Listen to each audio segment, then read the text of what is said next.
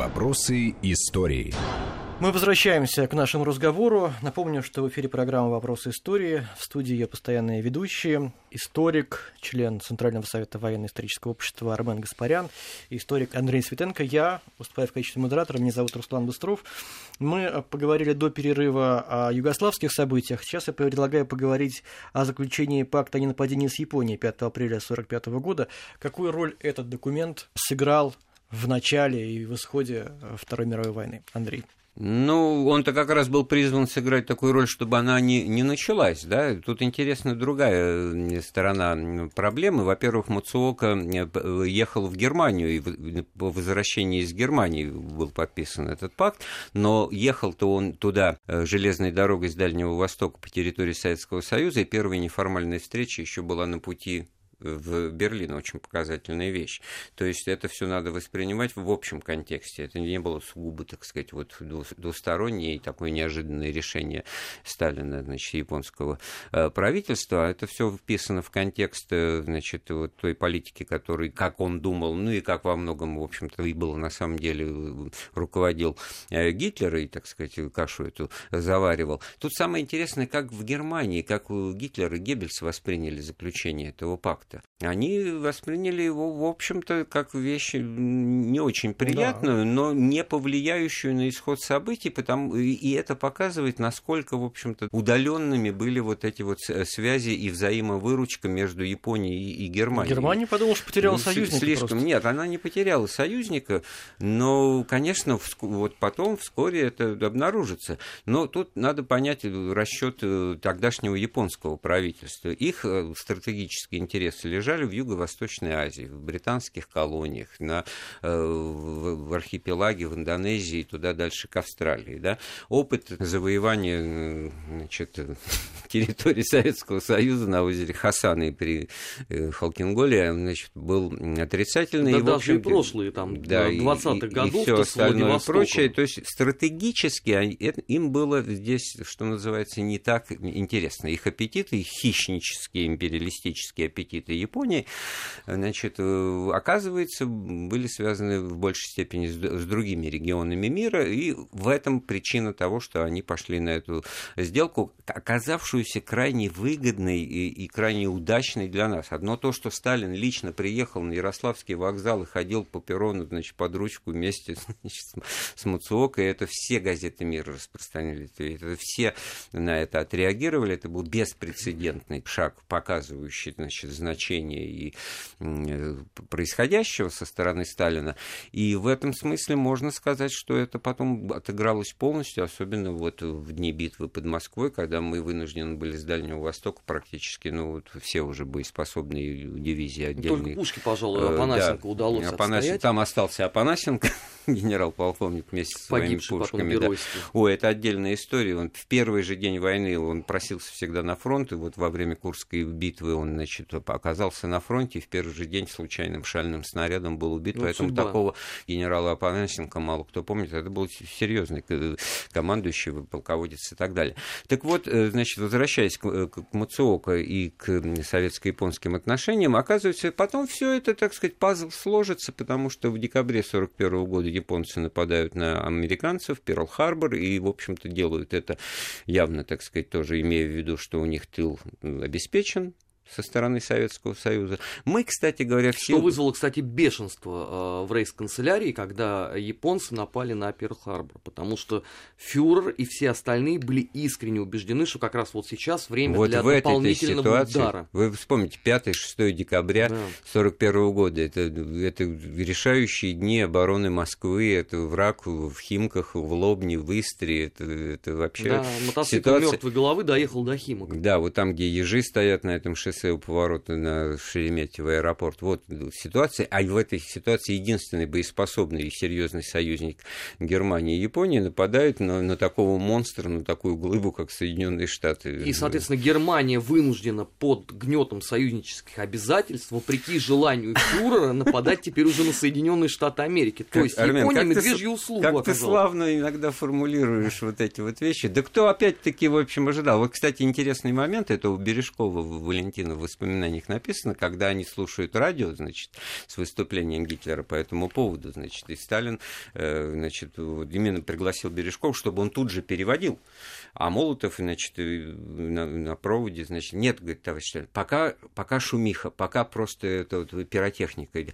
Вот они ждали, что результатом этой речи, как бы, с плюющимися этот Гитлер э, скажет, объявляет войну Соединенным Штатам. То есть вот Рубикон Друзья, переходит а во второй раз. Да. вопрос не могу не задать. А вот если бы не было этого пакта, могла ли то Япония на СССР напасть? И что бы тогда случилось? Ну, давайте разделим тоже на две части. А, с одной стороны, есть абсолютный интерес Германии, да, потому что а, немцы действительно а, очень долго и заботливо обхаживали японцев. А, от масштабных дел до абсолютного, с нашей точки зрения, пустяка, потому что, например, германские ученые, специально выполняя политический заказ, умудрились доказать арийское происхождение японцев.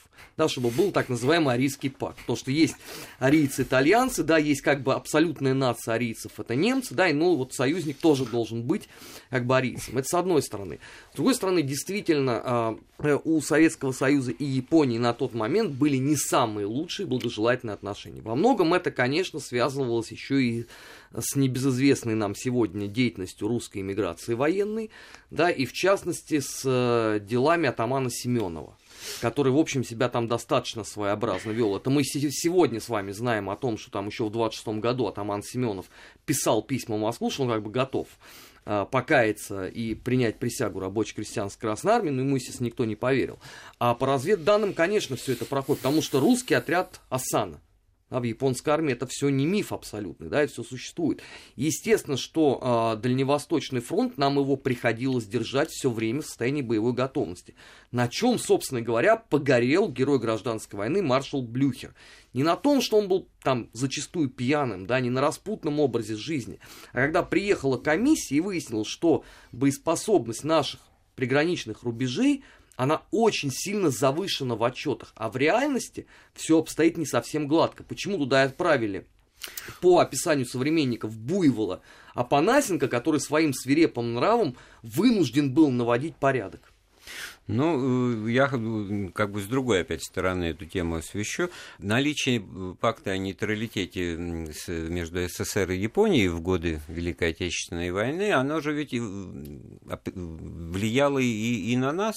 Вот, скажем, возникает вопрос, вот американцы могли осуществлять бомбардировки японских островов? Э, ну, теоретически могли, самолеты для этого были, но они где-то должны были совершать посадку, и не будь этого пакта, наверное, они могли бы садиться садиться потом, значит, заправляться в районе Владивостока. А так, при наличии пакта, мы э, этих возможностей нашим союзникам уже, так сказать, в 41-м, 42-м, 43-м, 40 и так далее, вплоть до объявления войны нами, Японии, не предоставляли. Наоборот, мы интернировали экипажи, потом пересылали их, конечно, так сказать, возвращали домой, а самолеты, на которых, ну, вот случайные такие э, экстренные посадки, так сказать, чрезвычайные совершало несколько самолетов, мы забирали себе и в этом смысле соблюдали положение мирного договора, но благо по отчаянию японцы это тоже делали, хотя, конечно, это самое... Это, кстати, сейчас э, главная претензия японцев, что мы-то подло нарушили этот пакт в 1945 году, угу. да, разгромив Пантунскую армию Японии, хотя те говорят, что,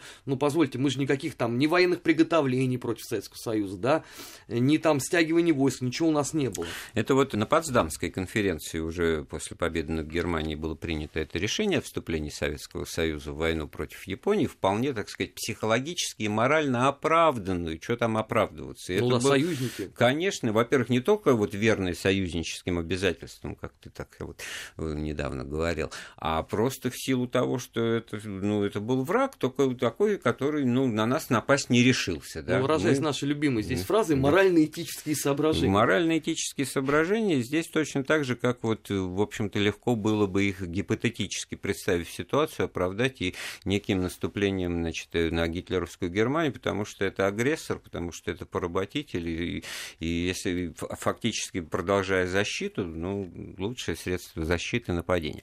В этом смысле американцы это все понимали, они единственное, что нас просили, так сказать, упорядочить наши отношения, скажем, вот с Китаем, в который тогда шла гражданская война, мы делали ставку на коммунистов, на отряды Мао Цзэдуна, а официальное, так сказать, в мировом порядке признанное правительство было другое, Гоминдан Будановская, Ченкайши, у нас с ними не было отношений, мы это тоже сделали, выполнили эти обязательства, условия, подписали, и какой-то был короткий период вот таких вот добрососедских, в кавычках, отношениях именно с э, Ченкайши. Но это мы уже ушли далеко в сторону от той ситуации, которую собирались обрисовывать. Вот по состоянию на весну 1941 года это была важнейшая дипломатическая победа Советского Союза. Как бы, они, мы себя как раз обезопасивали от, от возможной войны на Втором фронте, э, то есть на два фронта. Но здесь очень важный вопрос, он витает в воздухе. Насколько можно было доверять всем этим соглашениям? Да? Ну, насколько да. Был можно же было... момент считали, насколько они Молотова-Риббентропа тоже да? был. Да, ну, потому что, что вот и сам что? факт того, Нет, что... это как... договор э, о ненападении между Вот, Советским Союзом Армен. и Германией. Пакт Молотова-Риббентропа это такое вот выражение, свойственное уже там Ну, э, хорошо, периодическим изданиям времен Да, а перестройки. ненападение тоже был. И чего? И Так чего? вот, вот то, что вероломное, вероломное, это подчеркивалось, это, в общем-то, как ключевое слово вот многим поколениям людей запомнилось, потому что здесь вот как раз был